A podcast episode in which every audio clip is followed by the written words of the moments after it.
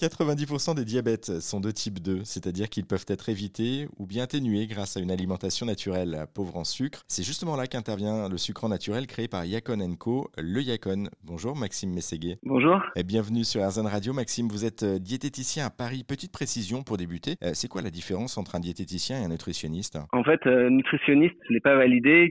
C'est pas un métier à part entière. Il n'y a pas de diplôme, on va dire, validant qui donne le diplôme de nutritionniste. Donc n'importe qui qui a fait une formation quelconque de nutrition peut s'appeler nutritionniste. Un diététicien en revanche a fait euh, des études donc de nutrition pendant deux ans, un BTS à minima. Et c'est pour ça d'ailleurs qu'on dit qu'il y a les diététiciens nutritionnistes, les deux choses à coller, et les médecins nutritionnistes qui ont fait médecine plus une formation de nutrition. On va parler avec vous de, sucre euh, justement aujourd'hui. On, on, consommerait 80 grammes de sucre en France juste au moment du petit déjeuner, un chiffre euh, relativement élevé puisque l'OMS pour rappel recommande de n'en consommer que 30 grammes par jour. Est-ce que vous pouvez nous expliquer pourquoi est-ce qu'on est de, si mauvais élèves en fait? C'est vrai qu'on consomme beaucoup de sucre hein, au quotidien, surtout euh, effectivement au petit déjeuner, puisque c'est vrai que traditionnellement en France, en Occident, on va consommer euh, plutôt des aliments sucrés, du jus de fruits, euh, des viennoiseries, pain avec de la confiture, des céréales qui sont très sucrées. Donc tout ça fait monter très facilement et très rapidement la quantité de sucre que l'on va consommer euh, dans la journée. Le sucre est vraiment partout aujourd'hui dans notre consommation. Euh, comment est-ce qu'on peut faire pour diminuer notre consommation quotidienne de sucre?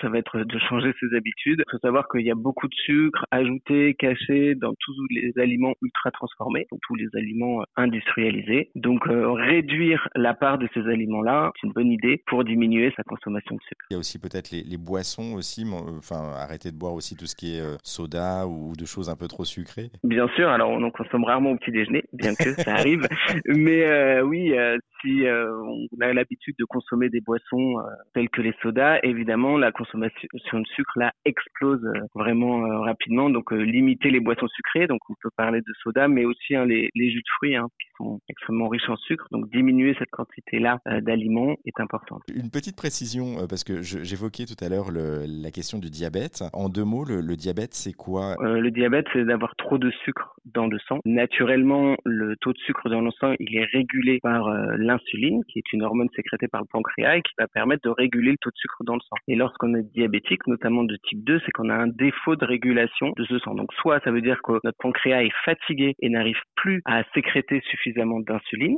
soit que nos récepteurs à insuline sont beaucoup moins euh, réceptifs à notre insuline. Donc du coup, ça peut être un mélange des deux et, en général, de toute façon, on commence par avoir des récepteurs qui sont moins réceptifs à l'insuline et donc du coup notre pancréas va sécréter plus d'insuline pour contrebalancer et du coup va s'épuiser, ce qui va faire que le diabète s'empire. La glycémie, c'est le taux de sucre qu'on a dans le sang et donc euh, après chaque repas, notre glycémie augmente. Elle augmente plus ou moins suivant la consommation de sucre qu'on a eu et suivant l'alimentation qu'on a eue. Et du coup, euh, le but, hein, lorsqu'on est diabétique, c'est de faire monter le moins possible la glycémie pour faire en sorte que notre euh, notre pancréas ne sécrète pas trop d'insuline. Et donc l'index glycémique d'un aliment, c'est la capacité que va avoir cet aliment à faire monter la glycémie. Plus un, aliment va faire monter beaucoup la glycémie, plus il va avoir un index glycémique élevé. Et il y a un aliment justement euh, naturel qui a un indice glycémique relativement bas, c'est justement le, le yacon. Euh, oui, tout à fait. Le yacon, il a la particularité déjà d'être pas trop riche en sucre par rapport aux autres produits sucrants. Par exemple, euh, par rapport au, au, miel, à la confiture ou même au sucre, il va y avoir euh, jusqu'à quatre fois moins de sucre à l'intérieur. Et en plus, il contient beaucoup de fibres. Et ces fibres-là vont empêcher, en quelque sorte, de faire monter la glycémie. Donc,